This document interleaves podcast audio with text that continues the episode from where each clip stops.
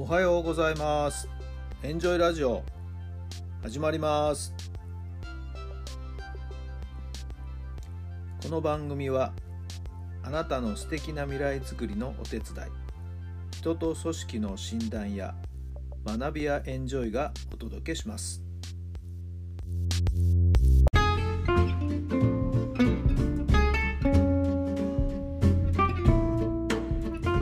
皆さんおはようございますなたの心に火を灯すメンタルコーチベースボールコーチの設楽範弘太良さんです。11月の4日土曜日の朝になりました、えー今日はですね朝から早起きしましてね、えー今6時ちょっと前ですけどもこんな時間に今ラジオのですね、配信をしております。というのもですね今日は久々にあの小学校の野球チーム都内にある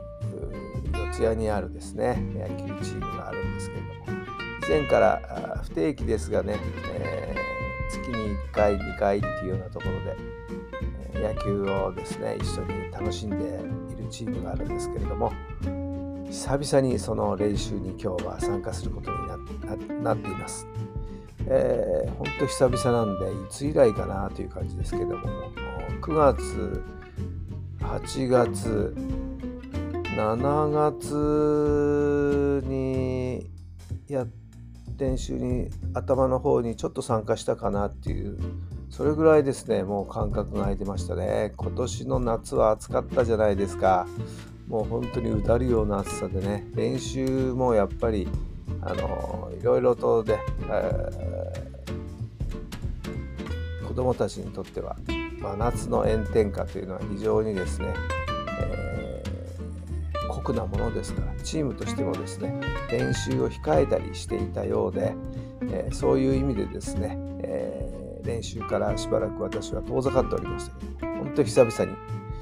えー子供たちの顔を見れるんでね今日はもう嬉しくて嬉しくて楽しくて楽しくて、えー朝早くから目が覚めてしまいました、えーまあ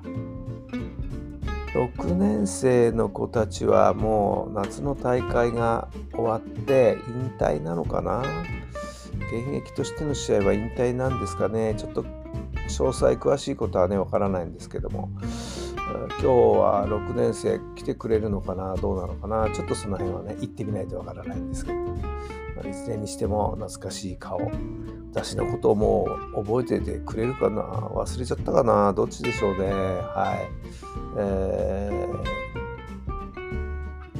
まあ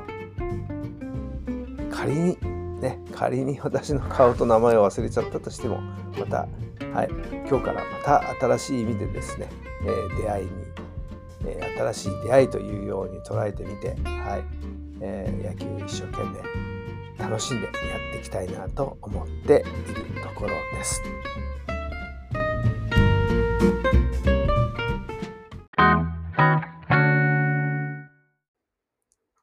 それでは今日の質問です。どんな風に説明したら相手は分かりやすいだろう？どんな風に説明したら相手は分かりやすいだろうはい。どんなお答えが出たでしょうかうん、まさにね、今日ね、小学生に野球を教えてあげるんですけども、難しいね、言葉はいらないんですよね。えー本当に、えー小さな子供に説明しても分かるように、はい、うん、くどくならず、優しい言葉で、場合によってはね、音を使ってとかね、えーオノマトペなんていうね、言葉もあるんですけども、ね、えーバーンとかドーンとかピューとか、ね、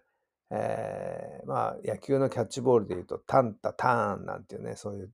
リズムがあるんですけど、そのリズムを声に出してみるとかね、はい。えそんなことがですね、スキルを獲得する上では有効かなと思っています。大事な理屈はですね、ありますけれども、小さな子供たちに変な理屈をこね回してもね、わかんないですからね。イメージとしてこんな感じでこんな風にやってごらんとかね、えー、そんなあ方法がまたいいんではないでしょうかね。はい。場合によってはね、もう今動画ありますから、動画を見せてあげるっていうのも効果的かもしれません。さあ、あなたはどんな工夫をして相手に分かりやすく説明をされているんでしょうか？何かまたそこにいいアイデアがあったり、こんな風にやるととっても効果的でスムーズに相手に説明できますよ。そんなことはぜひぜひ皆さんと共有できたら嬉しいなとも思っています。教えていただくと大変ありがたいな。メッセージいただける人はぜひぜひメッセージを送っていただきたいと思います。さあ、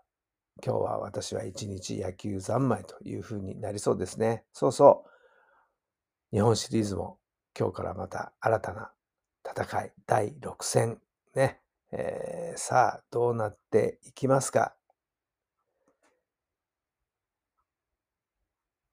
阪神、岡田監督、どんな采配を見せるんでしょうか。ね、まあ、今日はオリックスが勝ってですね、最終戦に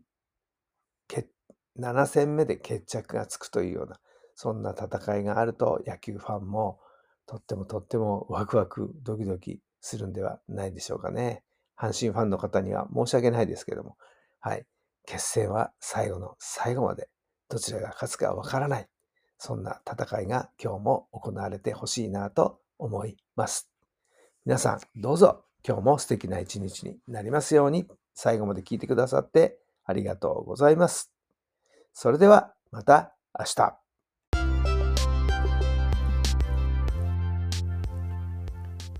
この番組は